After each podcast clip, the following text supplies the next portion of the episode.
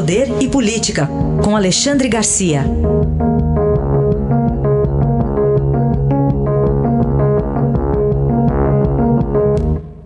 Bom dia. Bom dia, Raíssa. Bom dia, Carolina. Olá, bom dia.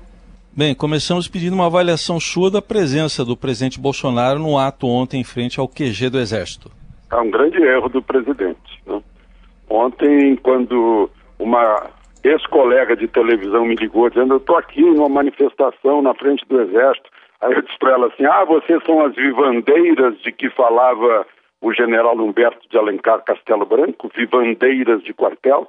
Quer dizer, esses apoiadores que foram induzidos aí para frente de quartéis no país inteiro prestaram um, um grande desserviço ao, ao, ao presidente, né, que eles desejavam homenagear. E o presidente cometeu um erro maior ainda ao ir lá na frente do QG do Exército, no dia do soldado, né, constrangendo o, o, o, Exército brasileiro, que está numa posição absolutamente correta, profissional, né, de, uh, de, de, instituição permanente de Estado, né, e não guarda pretoriana de governo. Né.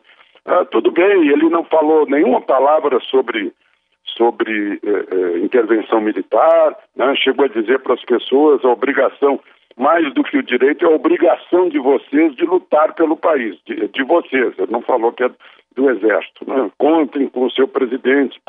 Voltou a falar ah, contra o Rodrigo Maia, que ele tinha falado eh, bastante naquela entrevista da CNN, né, falou em não negociar nada. Esse não negociar é não ter diálogo, o, o diálogo que Rodrigo Maia quer com ele. Mas, enfim, a presença dele lá, a simples presença, embora não houvesse palavras relativas à intervenção militar, né, uh, mas a simples presença dele deu um aval né, para os manifestantes e a imagem mostrava o quartel-general atrás dele, né? ou seja, um respaldo uh, militar atrás. Eu, eu, acredito que hoje, uh, nas conversas que ele vai ter com os, uh, os colegas militares, eles devem dar um, um, certo puxão de orelha no presidente, puxa, não faça mais isso, né?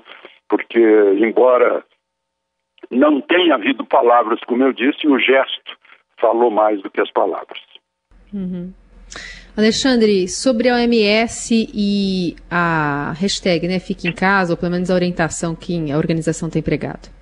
Pois é, aí eu ouço o, o diretor-geral da OMS né, falando sobre, sobre o, o, as, as medidas de isolamento, e parece que eu estava ouvindo o presidente brasileiro três semanas atrás, né?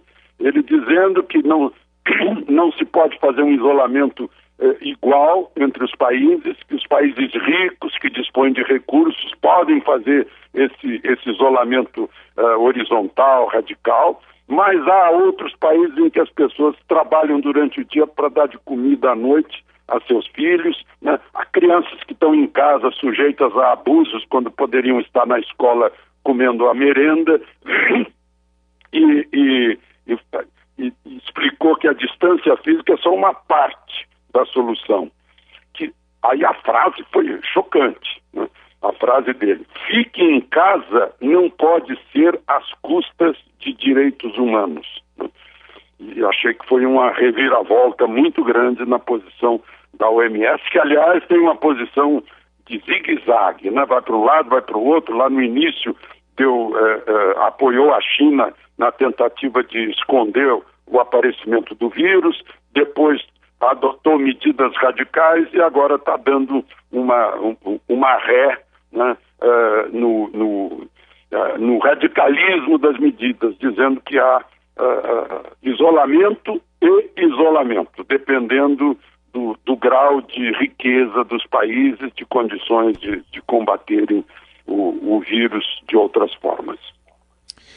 E Alexandre, para a gente concluir, você traz aí uma comparação, é um placar terrível esse que você vai nos trazer, comparando Brasil e Estados Unidos. Pois é, Estados Unidos, grosso modo, 300 milhões de habitantes, 40 mil mortos.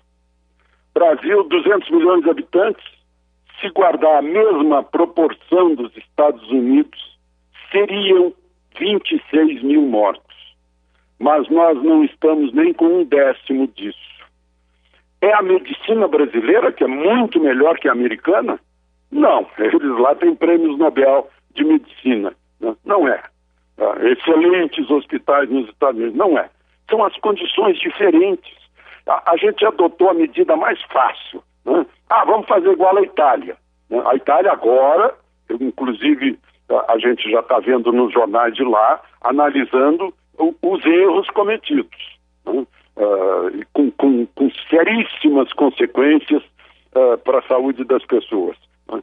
O, os Estados Unidos estão em outro hemisfério, com outro clima, com outro tipo de com outro tipo de, de hábito de alimentação né?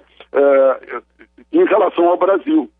Então, o Brasil é diferente. Né? Talvez devamos olhar as diferenças e não uh, resolver em países diferentes com, com, com soluções iguais. Né?